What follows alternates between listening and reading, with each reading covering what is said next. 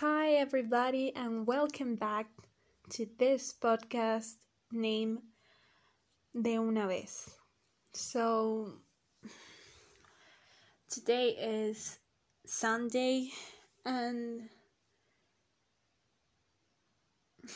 I remember that I started this daily podcast, and well, I'm I'm just want to tell you that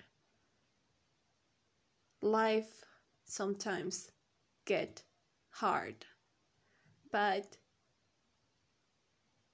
something like that will pass and you will be okay later. And uh, i don't know today was a good day. Like i had a wonderful breakfast and a wonderful meal and a wonderful dinner. And today I went to the gym again. I thought I I couldn't go there. But I did it and I'm so proud of it.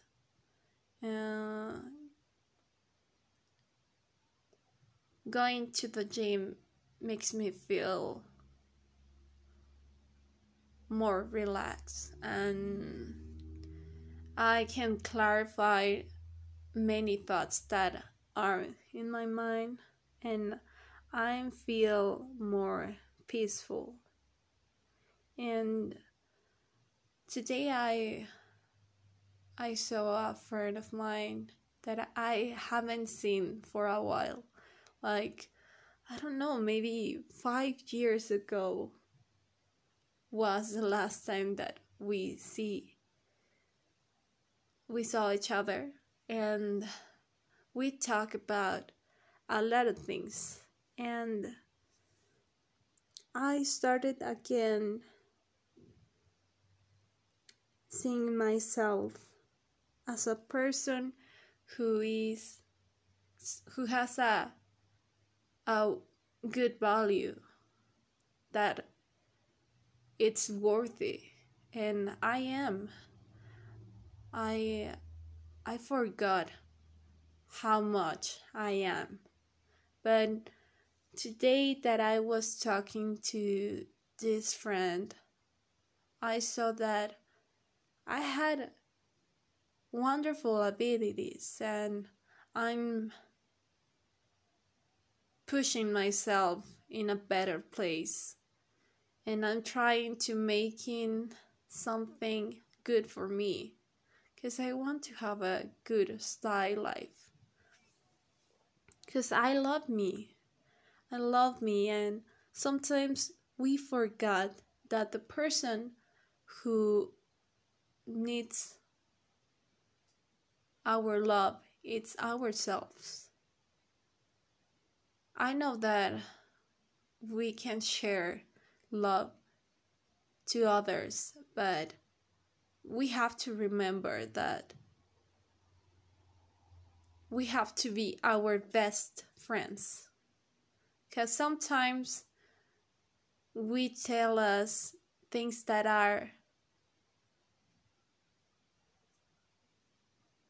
hurting ourselves.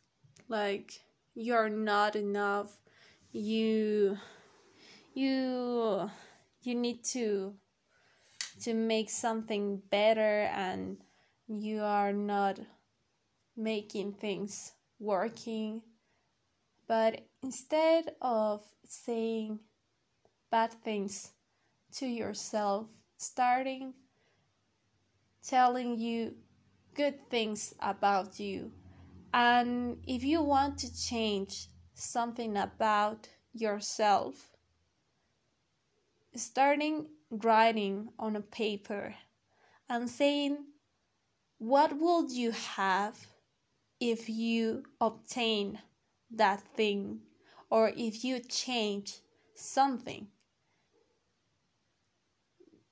There will be something that motivate you to make different choices because as you know we decide every day. And maybe you you think that the perfect time is on Monday. Tomorrow will be maybe your perfect time, but don't think too much about it. Just do it. I know that it sounds easier than to make it, but start just with that. Start making different choices or start making little decisions that you know that affects your life and if you sometimes don't think that you don't have enough time or you need something else to be more